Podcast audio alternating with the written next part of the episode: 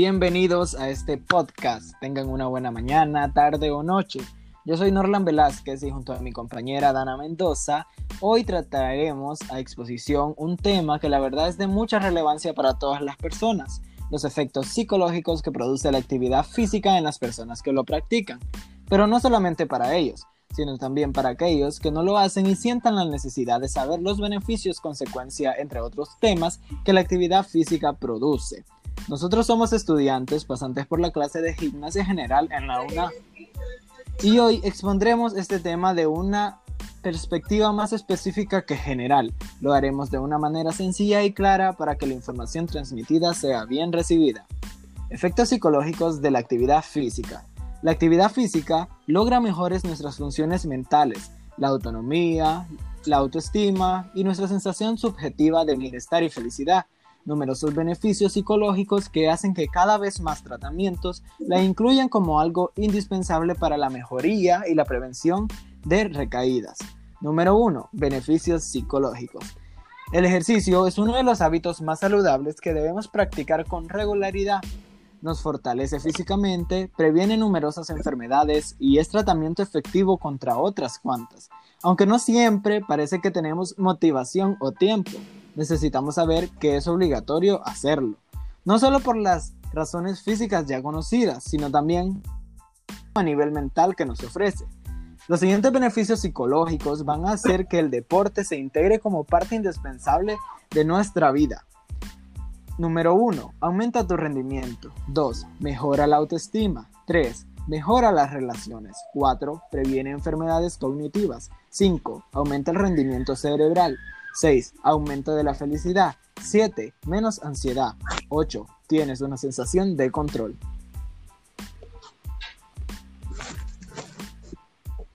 Muy buenas tardes. Bueno, a mí me toca hablar sobre lo que son las consecuencias sociopsicológicas de la y el número uno trataré sobre la modificación del estado de ánimo. El estado de ánimo es un tipo de vivencia o estado emocional general, personal e, e indeterminado. Es decir, no es una respuesta vinculada a un acontecimiento particular. En su formación intervienen vivencias orgánicas de las relaciones con el medio y la forma en que se valoran. El estado de ánimo influencia con los procesos cognitivos, alterando la manera en que se procesa la información. Como número dos tenemos lo que es la influencia en ansiedad. Las investigaciones confirman que el ejercicio tiene un efecto ansiolítico, tranquilizante o antiansioso. La literatura diferencia dos clases de condiciones de ejercicio, un efecto agudo producido por la participación en una sola sesión y un efecto crónico producto de la participación en un programa.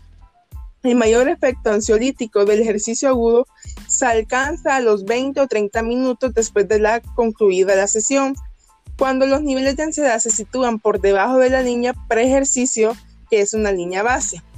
Y como tercer punto tenemos lo que es la influencia en la depresión. El ejercicio físico se asocia con un efecto antidepresivo de magnitud moderada. Reportes anecdóticos observaciones clínicas, investigaciones epidemiológicas longitudinales, transversales, clínicas y, experimentales. Y como punto número cuatro tenemos lo que es el efecto en la autoestima y la imagen corporal. La autoestima es entendida como el grado en el cual los individuos sienten de manera positiva sobre sí mismos. Para algunos teóricos, la búsqueda de la autoestima es la más poderosa de las fuerzas motivacionales el ejercicio tiene fuerza para influir en la autoestima y se considera la variable con mayor potencia para reflejar los beneficios psicológicos del ejercicio. Como punto número 5 tenemos lo que es la influencia sobre el estrés.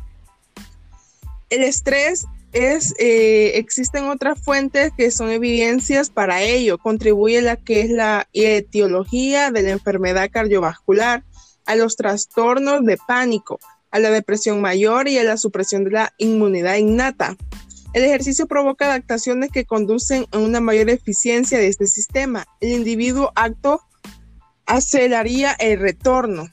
Vamos a hablar sobre el punto número 6, que es el dolor y la analgesia en el ejercicio.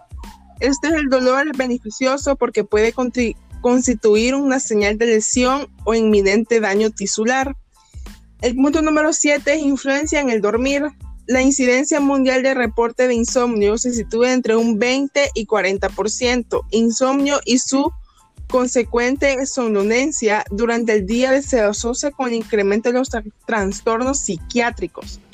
El número 8 es la dependencia del ejercicio, que existe un número relativamente pequeño de personas que se ejercitan frecuentemente en grado externo y perjudicial. Como punto número 3 tenemos otros beneficios psicológicos. El ejercicio físico es una arma afectiva contra la obesidad y una herramienta clave para prevenir enfermedades como las cardiovasculares y la diabetes, entre otras. De hecho, cada vez más médicos prescriben deporte como la mejor terapia para tratar determinadas afecciones.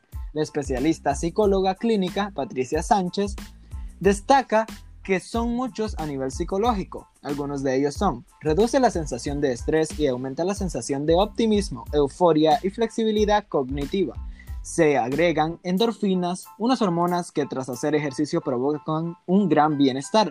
El ejercicio físico ayuda a la autorregulación de manera que su práctica reduce la intensidad de emociones con la ira, la agresividad, la ansiedad y la depresión. Además, disminuye la sensación de fatiga, por lo que la persona percibe más energética y mayor capacidad de trabajo y descansa mejor. Todo esto a su vez contribuye a que la persona tenga un mejor concepto de sí misma, es decir, mejora la autoestima. Ahora voy a hablar sobre el punto número 4, que son las consecuencias psicológicas del sedentarismo. ¿Cuáles son las principales consecuencias psicológicas de esto? Bueno, una rutina sedentaria equivale a una profunda inactividad donde reina la apatía, la falta de impulsos, el embotamiento afectivo y la tristeza. Conlleva también una capacidad menor para lograr metas concretas, así como despreocupación y retraimiento del mundo exterior. Todas estas consecuencias psicológicas generarían un estado ansioso, ante la incapacidad y el desánimo generalizado, donde nuestra autoestima se vería seriamente perjudicada. A nivel de desarrollo neuronal puede afectarnos la inactividad física. Nuestro estilo de vida repercute directamente en el desarrollo de nuestro cerebro. El grado de actividad física influirá en nuestra sensibilidad al estrés, la ansiedad o la depresión. Si se trata de actividades psíquicas, estas ayudarán a prevenir determinadas enfermedades neurodegenerativas propias de la vejez.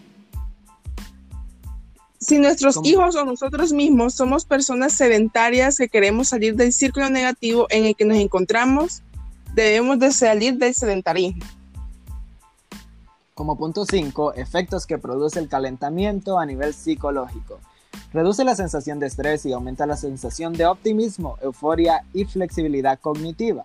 Se agregan endorfinas, unas hormonas que tras hacer ejercicio provocan un gran bienestar. Se favorece la transmisión de los estímulos nerviosos, aumentando la velocidad de los neurotransmisores, aumento de la sensibilidad de los receptores propioceptivos y kinestésicos, por el aumento de la temperatura, mejora el ritmo y coordinación de los gestos específicos a realizar en la actividad posterior, el calentamiento es una actividad que debe ser practicada en todos los niveles deportivos y de actividad física, independientemente de la edad del sujeto. Además, el calentamiento produce efectos fisiológicos. A nivel general, se produce un aumento de, la temperatura corporal que aumenta el metabolismo celular y provoca una vasodilatación que permitirá una mayor parte o aporte de oxígeno y nutrientes para generar energía en forma de ATP. Ayuda al nivel cardiovascular, respiratorio, muscular y nervioso. Y bueno, llegamos al final de nuestro podcast, que tenía como temática el efecto psicológico de la actividad física. Muchas gracias por tomarse el tiempo de escucharnos. Esperamos que la información brindada sirva para que tomes una buena decisión de seguir practicando la actividad física. Recuerda que como dijo Nelson Mandela, el ejercicio es clave para la salud física y mental. Sin más motivo en particular, mi compañero y yo les deseamos un feliz día y que tengan muchas bendiciones. Adiós.